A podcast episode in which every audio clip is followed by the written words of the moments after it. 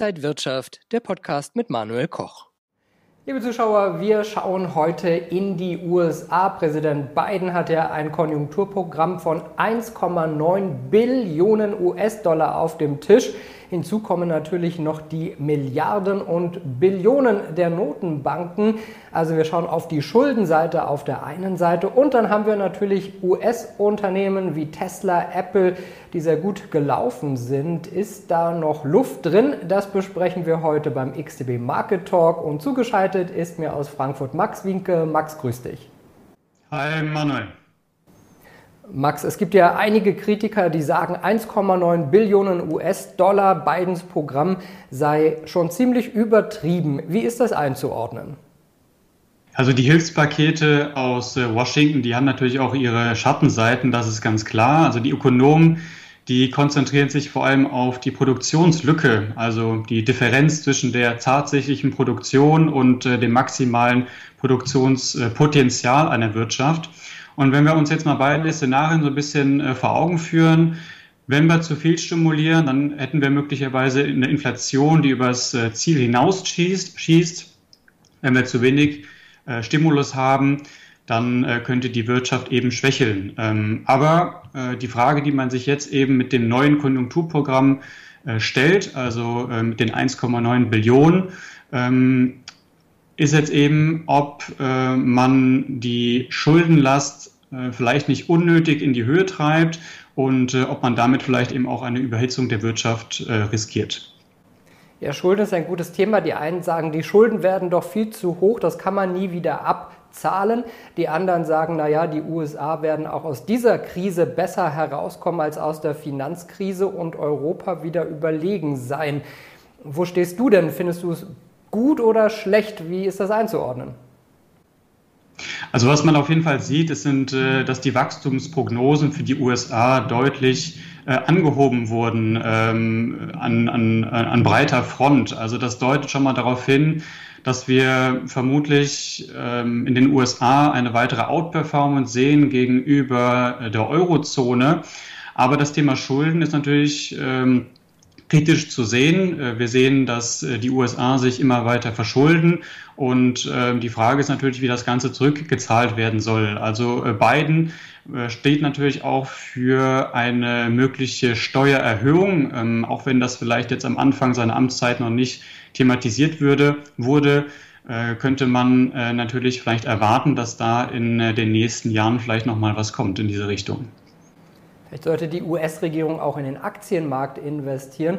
Wenn wir mal auf die Nasdaq schauen, von März 2020 zu März 2021 hat sich die Technologiebörse gut verdoppelt, ähm, ist dann aber auch mhm. so ein mhm. bisschen wieder in den Korrekturbereich gefallen. Gibt es da Grund zur Sorge oder ist eigentlich alles im grünen Bereich? Also die Korrektur, die wir momentan sehen und auch diese Underperformance von äh, der Nasdaq, ist erstmal keine große Überraschung. Wir hatten jetzt die Sektorrotation, wir haben die steigenden Anleiherenditen und wir haben eben auch die Zinsmärkte, die frühere Anhebung äh, einpreisen. Und äh, dementsprechend äh, ist natürlich auch eine technische Korrektur irgendwann mal angebracht, äh, wenn man äh, sich einfach nochmal vor Augen führt, was da alles so passiert ist äh, seit dem Märztief. Äh, wir haben deutlich äh, stärker nachgegeben äh, oder die Tech-Werte haben deutlich stärker nachgegeben als jetzt zum Beispiel der S&P 500 oder auch der Dow Jones. Da gab es Rückgänge von 5 bis 6 Prozent. Das war ja noch relativ bescheiden.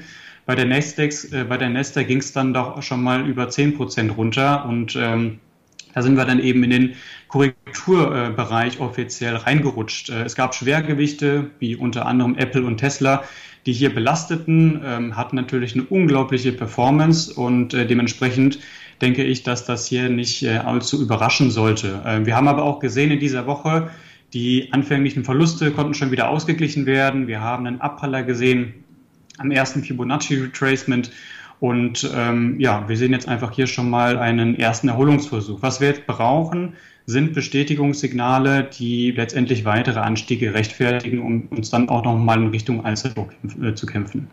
Ja, schauen wir mal auf Tesla. Ich habe diese Woche was ganz Interessantes gelesen, dass nämlich auf deutschen Straßen mehr Trabis, also dieses berühmte Auto aus DDR-Zeiten, fahren als ja, die neuen Elektroautos von Tesla. Ähm, sollte vielleicht auch vielleicht noch zu denken geben. Die Zeiten ändern sich ja auch, aber wie ist denn Tesla einzuordnen? Ich finde Tesla momentan äh, kurz-, mittel- und langfristig extrem äh, interessant aufgrund der sehr starken Abwärtsbewegung. 40 Prozent ausgehend vom Allzeithoch. Also wir haben natürlich ein unglaublich volatiles Umfeld. Wir haben äh, aber auch eine unglaubliche Performance gesehen bereits seit dem März tief. Über 1000 Prozent. Ähm, ob das jetzt in diesem Tempo weitergeht, ist natürlich fraglich. Aber äh, wenn wir jetzt mal auf die technischen Indikatoren schauen, dann ist das einfach äh, wieder etwas, was für jeden äh, Anleger interessant sein sollte. Wir haben beim ES-Indikator den überverkauften Bereich erreicht unterhalb der 30er-Marke, haben den Bereich aber auch schon wieder verlassen. Und ähm, das ist eben eine ganz gute Grundlage, ein, erstes, ein erster Indiz dafür, dass es vielleicht eben wieder weiter nach oben gehen sollte. Ähm, man muss das Ganze natürlich aber auch nochmal im, im, äh, im Gesamtbild betrachten. Ähm, wir haben die 200-Tage-Linie beispielsweise noch nicht erreicht. Wir haben auch eine sehr starke Unterstützungszone bei 500 Dollar ungefähr. Das sind die Hochs vom August und vom November. Das heißt, auch etwas Spielraum nach unten ähm, hätten wir, ohne äh, dass hier an der ganz großen Trendstruktur, äh, sage ich mal, ähm, ja, etwas verändert wird. Bei Apple sehen wir, wie sehr der Konzern auch am iPhone hängt und da sind die Verkaufszahlen sehr ordentlich, vor allen Dingen auch, weil das neue iPhone 12 ja 5G hat. Ähm, wie bist du bei Apple eingestellt? Ja, Apple ähm, ähnliche Ausgangslage, auch wenn das, äh, was wir jetzt äh, seit äh, dem letzten Jahr gesehen haben, etwas weniger spektakulär war als bei Tesla, aber dennoch 170 Prozent ausgehend vom Märztief. Wir haben jetzt korrigiert ungefähr 20 Prozent. Und ähm, auch hier sehen wir einen vorzeitigen, äh, eine vorzeitige Umkehr und zwar vor der 200-Tage-Linie. Was mich aber hier auch ähm, ja, ein bisschen optimistischer äh, stimmen lässt, das ist äh, der Verlauf beim äh, RSI-Oszillator. Hier gibt es eine Divergenz zum, zum Kursverlauf. Und auch hier haben wir also einen ersten Hinweis darauf, dass wir vielleicht schon das Tief der Korrektur gesehen haben oder uns zumindest in der Nähe befinden. Ähm, darauf kann man ganz gut aufbauen und jetzt müssen wir eben natürlich mal schauen, ob ähm, von hier aus eine Gegenbewegung eingeleitet werden kann und ob sich von da aus eben wieder ein neuer Aufwärtstrend ableitet. Jetzt haben wir schon über so viele Details gesprochen. Lass uns vielleicht nochmal aufs große Ganze schauen. Ähm, wie sollten sich Anleger momentan aufstellen, ihre Strategie wählen?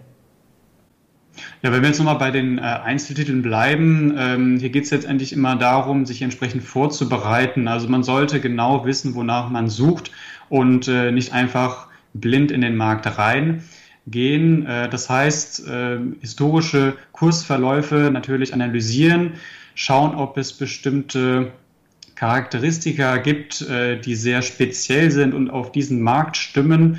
Ähm, das heißt, nicht nur die Branchen äh, sich anschauen, sondern eben auch gucken, ob es vielleicht Auffälligkeiten gibt, äh, die bei einem bestimmten Titel äh, genutzt werden können, ähm, um vielleicht nochmal bessere Einstiege zu timen.